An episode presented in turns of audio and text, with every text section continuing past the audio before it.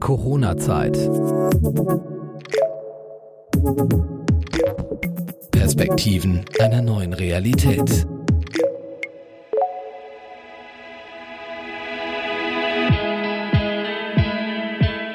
Und damit herzlich willkommen in diesen jetzt schon historischen Zeiten, an die wir uns sicher unser ganzes Leben lang erinnern werden.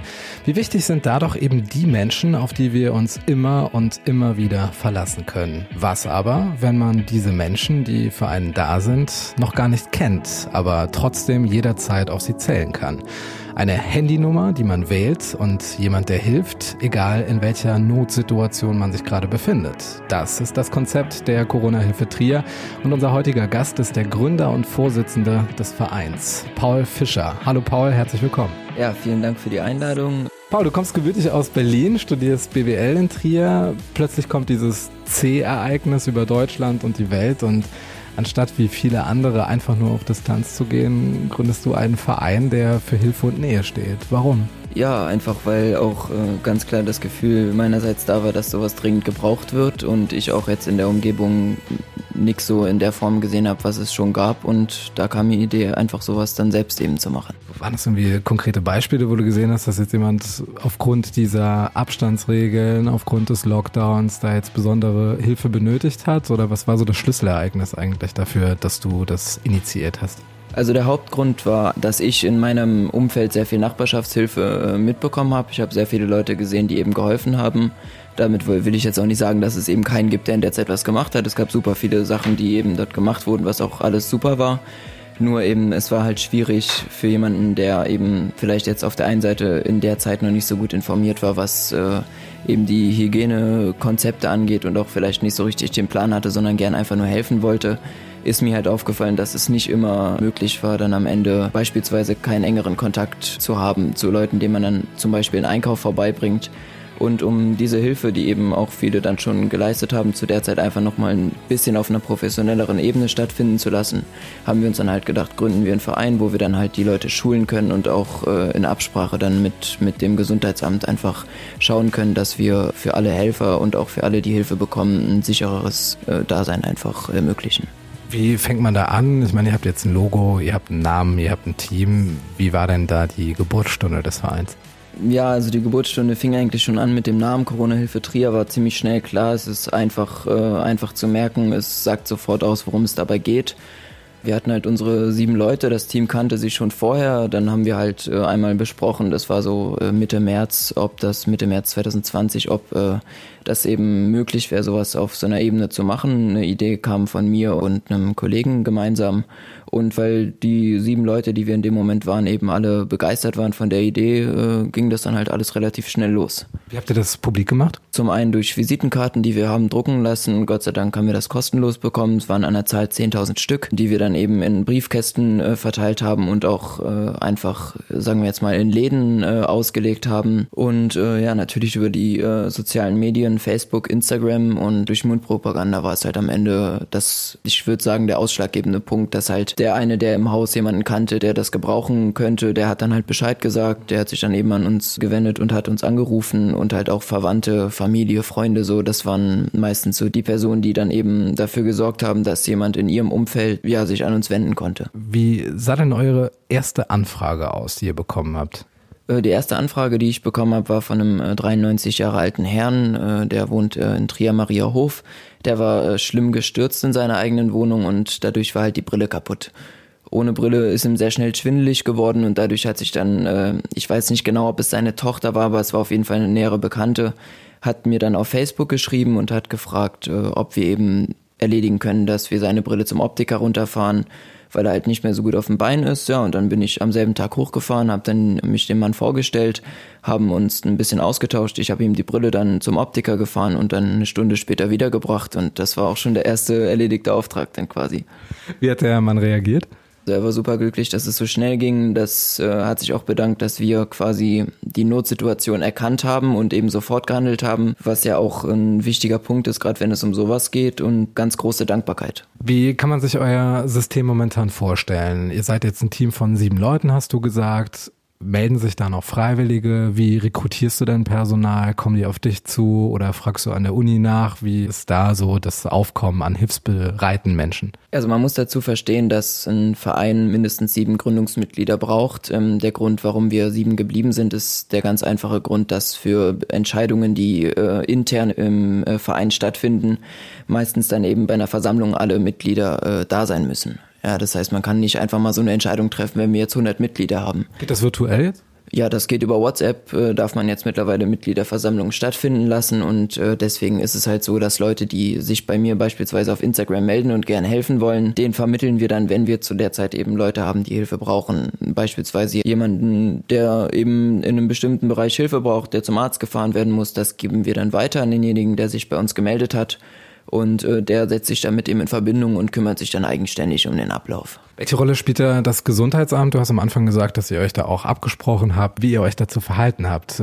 Was bekommt ihr für Ratschläge, für Auflagen und äh, wie trägst du diese Regeln in die Gruppe? Das Gesundheitsamt ist ja auch in der ganzen Zeit jetzt immer dafür verantwortlich äh, gewesen, die Auflagen eben den Leuten näher zu bringen und auch dann eben zu kontrollieren, dass diese eingehalten werden. Wir haben jetzt keine besonderen Auflagen bekommen als jetzt jeder andere auch, aber für uns ist es natürlich sehr wichtig, wenn wir eben Rückfragen haben. Wenn wir wissen möchten, können wir noch an unserem eigenen System irgendwas verbessern. Wir sind jetzt auch äh, nicht alle irgendwie Fachleute im, in diesen Bereichen, dass es uns dann halt einfach möglich ist, eine Stelle zu kontaktieren, die sich eben in diesen Bereichen auskennt. Und äh, dann haben wir halt bei Rückfragen einfach beim Gesundheitsamt angerufen und haben halt versucht, das Bestmögliche draus zu machen und halt immer die Sache quasi so sicher wie möglich zu gestalten. Mit 24-7 Erreichbarkeit. 24-7 Erreichbarkeit in der Form, dass man uns eben 24-7 über die sozialen Medien schreiben kann. Gut, ich kann jetzt nicht 24-7 wach bleiben. Wir hatten jetzt auch keine Zentrale, wo 24-7 Leute dran waren, aber so wie ich und meine Leute, so schlafen ja auch alle anderen Menschen auch und dadurch war es eigentlich nie ein Problem, zu ganz normalen christlichen Zeiten eben dann alle Anrufe entgegenzunehmen und zu bearbeiten. Habt ihr da eine Aufgabenverteilung, dass jeder so seine Fähigkeiten mit einbringen kann? Wie darf man sich das vorstellen, wenn jetzt jemand mit einem besonderen Anliegen kommt? Es gibt halt verschiedene Zweige im Verein, wo eben jeder dann dafür da ist, diese dann die Aufträge in den Bereichen zu bearbeiten. Wir haben beispielsweise meine Vorstandskollegin, die Frau Reinig, die hat beim Tierarzt schon gearbeitet und auch im Tierheim Trier. Die war dann eben beispielsweise für so Aufgaben zuständig, wenn eben jemand, der Probleme hatte beim Gehen mit den Hunden zum Beispiel Gassi zu gehen. Da gab es eben eine relativ äh, klare Aufgabenverteilung. Es kommt natürlich immer auch darauf an, wer an dem Tag Zeit hat. Wenn ich jetzt jemanden habe, beispielsweise jetzt mit dem Optiker, dann brauche ich natürlich immer jemanden mit einem funktionierenden Auto, der eben auch Zeit hat an dem Tag. Im Lockdown nicht so schwierig zwischen den beiden Lockdowns in der Zeit, wo wieder die Betriebe geöffnet waren, deutlich schwieriger. Ist es halt dann einfach wichtig, dass man, äh, dass man gut koordiniert ist und auch die Zeiten von allen, die helfen möchten, eben äh, parat hat, dass man eben ganz schnell reagieren kann, um eben das Hauptziel zu erreichen, nämlich dass man möglichst schnell denen, die Hilfe brauchen, hilft.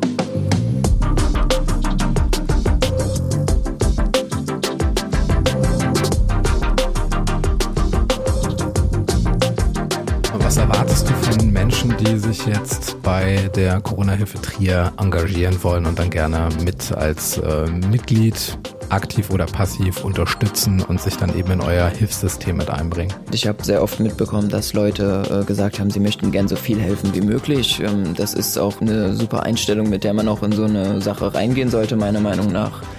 Nur man sollte eben sich nicht überschätzen und sollte sich eben dem klar sein, dass es halt sehr viel Arbeit ist, bestimmte Anliegen zu bearbeiten Zeit kostet. Das heißt, wenn jemand mir sagt, er kann montags und donnerstags, dann verlasse ich mich in dem Fall natürlich auf den Helfer, dass er montags und donnerstags auch Zeit hat. Und so, äh, so dankbar wie ich für jede äh, für jede äh, Arbeit bin, die am Ende natürlich äh, auch unbezahlt ist. Trotzdem ist es wichtig, dass man Abläufe reinkriegt und eben zuverlässige Menschen äh, da hat. Und das ist im Grunde der Kern der ganzen Sache, dass man eben zuverlässige Leute hat. Für das Ehrenamt gilt häufig der Satz, wer sich einsetzt, setzt sich aus. Gibt es denn da auch so ein paar Kritiker, die euch gesagt haben, ach, das wird doch eh nichts und überlasst das mal lieber den großen Institutionen, die wirklich da ausgebildetes, geschultes Personal haben. Wie gehen deine Kommilitonen mit dir um oder wie sehen das Freunde und dein Umfeld? Ähm, also an der Qualität unserer Arbeit wurde insofern nie gezweifelt oder es wurde nie irgendwie jetzt zumindest nicht zu mir jetzt gesagt, das ist jetzt Quatsch, was ihr macht. Was es natürlich schon gibt, sind eben Leute, die uns beispielsweise über Instagram als Staatsdiener bezeichnet haben, weil eben da eine Verbindung zur Stadt vermutet wurde oder was auch immer. Also es gab immer irgendwelche kritische. Das ist schlecht.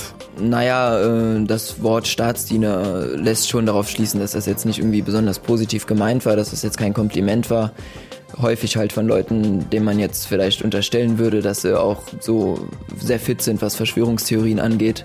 Solche Leute hat man immer und die äh, versuchen dann halt wahrscheinlich auch äh, zwecks Aufmerksamkeit einfach dann irgendwie ihr Senf dazu beizutragen und halt am Ende sich negativ zu solchen Sachen zu äußern. Aber so jetzt an der Qualität unserer Arbeit wurde nie gezweifelt und auch in meinem Umfeld wird das eigentlich alles sehr gut angenommen, zumal sehr viele Leute aus meinem Umfeld auch im Verein mitarbeiten. Jetzt ist es ja so, dass ihr vor allen Dingen praktische Hilfe leistet. Du hast das Gassi gehen erwähnt, die kaputte Brille. Aber inwieweit seid ihr denn da auch psychologisch unterwegs, dass vielleicht Menschen, ich habe jetzt kürzlich mal gelesen, dass jemand äh, an Silvester einfach mal die Polizei gerufen hat, um jemanden zu haben, mit dem man mal anstoßen kann. Gibt es denn auch so das Bedürfnis nach Seelsorge, dass ihr einfach mal zuhört, da seid für jemanden?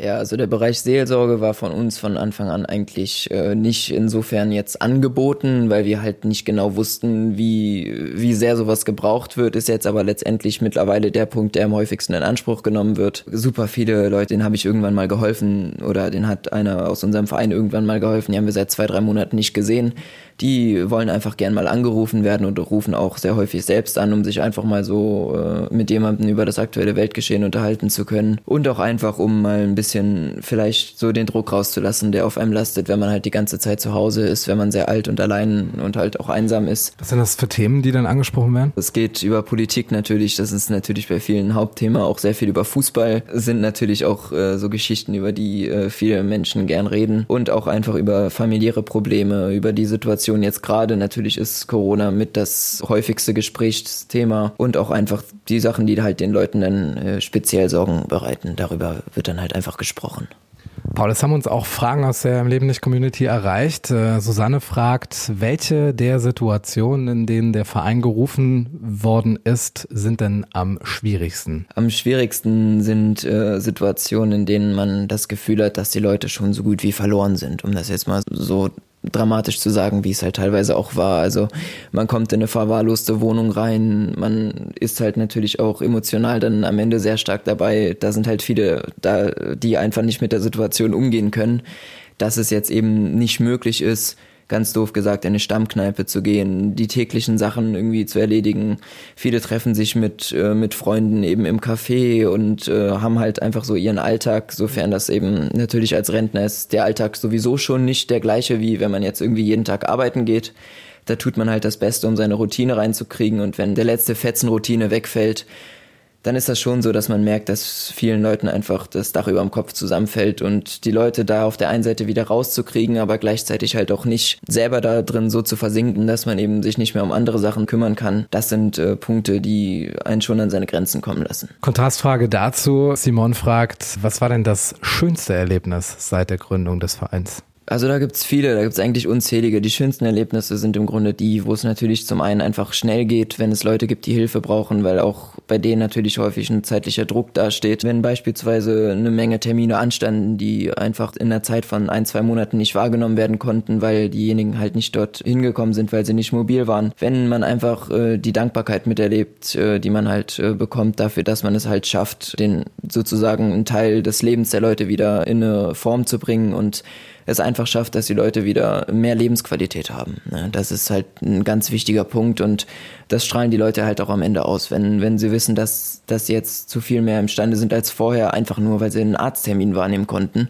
Oder eben, weil sie halt sonst beispielsweise, wenn jetzt jemand eine Pflegestufe benötigt oder einfach eine Alltagsbetreuung benötigt, da sind jetzt auch nicht wir immer, die dann diese Alltagsbetreuung leisten. Wir können auch dann uns einfach darum kümmern, dass eben so eine Alltagsbetreuung dann eben äh, da ist.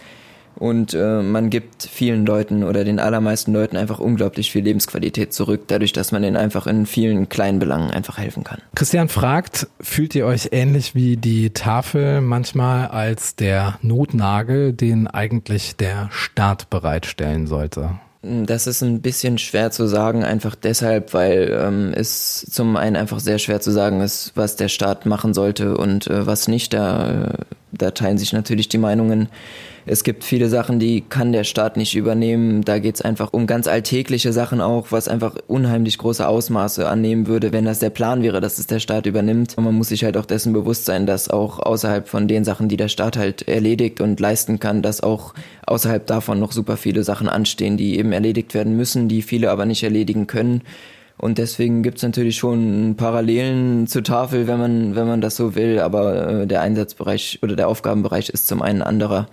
Und wenden sich halt auch Leute an uns, die sich auch an die Caritas wenden können. Das sind ja alles Einrichtungen, auf die auch nicht jeder kommt. Nicht jeder kennt alle Einrichtungen. Und wenn uns dann jemand äh, anruft, beispielsweise letztens hatte ich, hatte ich äh, eine Klientin, die hat uns angerufen, weil sie einfach Essen auf Rädern gebraucht hat, ja. Und dann haben wir uns halt, weil wir jetzt nicht kochen und die Sachen vorbeibringen, haben wir uns dann darum gekümmert, dass die gute Frau dann eben Essen auf Rädern bekommt. Da haben wir dann halt den Ablauf äh, organisiert und haben ihr quasi gezeigt, wie sie das alles zu bestellen hat und äh, dann leisten wir halt in solchen Bereichen Hilfe, wo wir jetzt auch nicht unbedingt diejenigen sind, die äh, da am besten helfen könnten, aber halt einfach insofern unterstützen, dass wir dann eben die Leute ausfindig machen, die dann helfen können.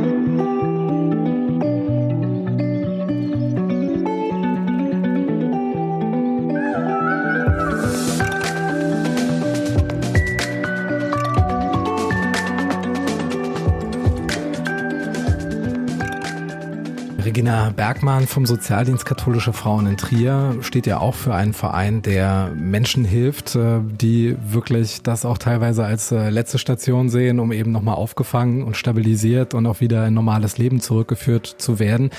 Frau Bergmann kritisiert häufig auch, dass bei den Maßnahmen, so vernünftig sie auch sein mögen, häufig auch gewisse Dinge einfach vernachlässigt werden. Also das ist einmal der Umgang in den Familien, dass jetzt dann äh, Strukturen Strukturen zerbrochen werden, Tagesabläufen gestört werden, der Ausgleich fehlt, vor allen Dingen die Zeit mit Gleichaltrigen, auch bei Kindern. Habt ihr auch ein Angebot, was sich an Kinder richtet? Also zum einen erstmal das, äh, was die Frau Bergmann da sagt, das kann ich voll und ganz äh, bestätigen. Das ist definitiv so. Ähm, durch die Maßnahmen, die da kommen, je härter die Maßnahmen werden, desto mehr Probleme entstehen einfach daraus. Das ist völlig klar. Es liegt ja meistens halt bei den Einzelnen, damit umzugehen. So schwer wie die Aufgaben dann auch sind, sind große Herausforderungen es ist halt immer sehr schwer zu sagen. Ich kann jetzt so viel sagen, ich habe jetzt persönlich noch keinem Kind äh, im, im Rahmen des Vereins irgendwie äh, unterstützt, weil wir halt ähm, zum einen nicht darauf vorbereitet sind, äh, Kinder zu betreuen. Dafür haben wir zum einen zu wenig Leute und es ist zum anderen nicht das, was wir eben machen in unserem Verein. Rein theoretisch äh, gibt es natürlich auch Sachen, die man äh, für Kinder erledigen kann. Ja, wenn jetzt die Eltern nicht mobil sind und das Kind hat einen Arzttermin und nicht die Eltern, dann ist es natürlich auch absolut kein Problem, dann mit den Kindern zum Arzt zu fahren. Will ich mich jetzt nicht so weit aus dem Fenster lehnen, wie inwiefern das geht, dass man eben als äh, Erwachsener, als Hilfsperson mit einem Kind zum Arzt fährt. Das weiß ich jetzt nicht genau, aber rein theoretisch wäre auch das natürlich eine Möglichkeit, ja.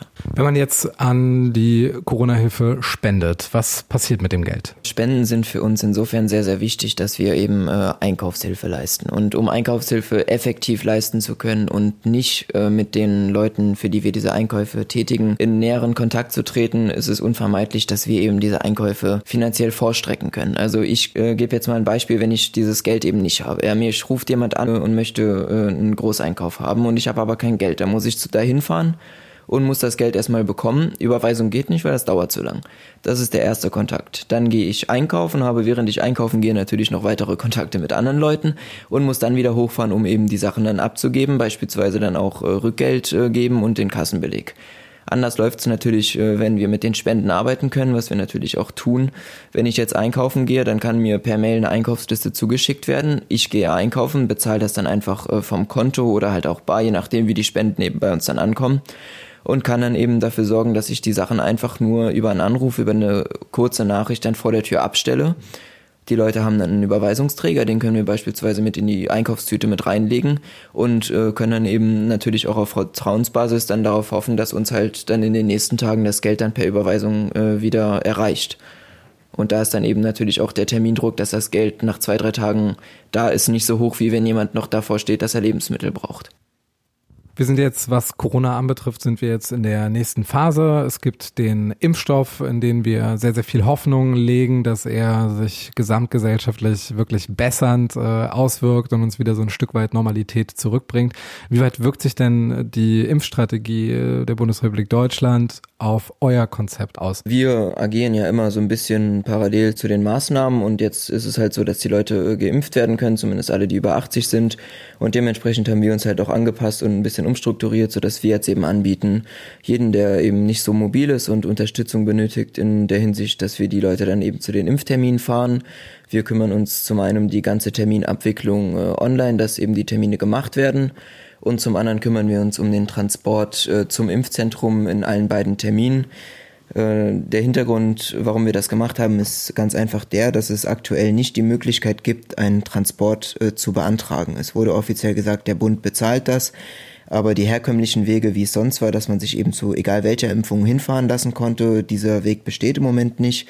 Und auch die Hausärzte tun sich im Moment schwer, Transportscheine auszustellen. Das bedeutet, dass Leute, die eben äh, über 80 sind, und das ist nur genau das Klientel, was sich impfen lässt, im Regelfall keine Möglichkeit hat, außer eben mit einem äh, bezahlten Taxi, äh, sich dann da eben hinfahren zu lassen. Und wir äh, arbeiten da mit dem Club aktiv zusammen und die helfen uns sehr stark beim Transport und sonst fahren wir auch privat und äh, ja, also wenn hier, der das gerade hört, irgendjemanden kennt, der eben da Hilfe braucht für den Termin zum Impfen und auch für den Transport, dann kann sich da gerne an uns gewendet werden und wir kümmern uns dann um äh, die weitere Abwicklung. Gab es so ein Ereignis, wo du so richtig lachen musstest äh, im Rahmen deiner Tätigkeit für die Corona-Hilfe?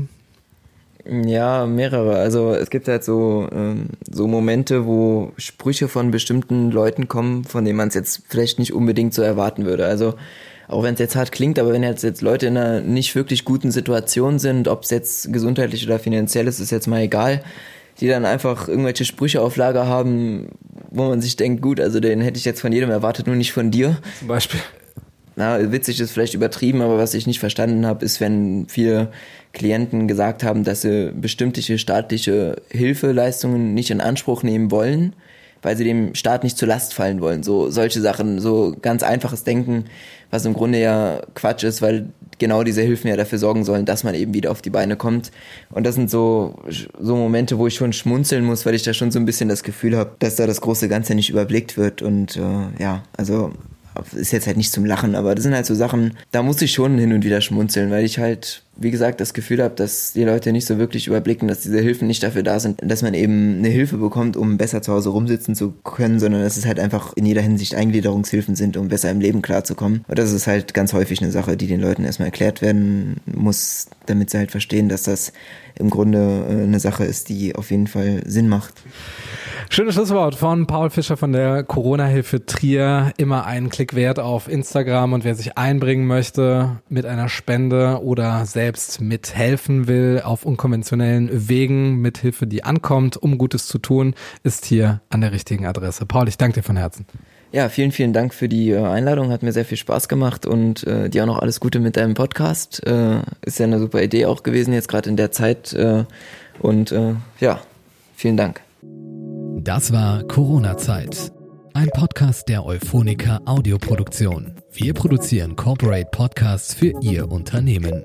Wenn auch Sie einen Podcast starten möchten, besuchen Sie unsere Website www.euphonica.de. Wir beraten Sie gern.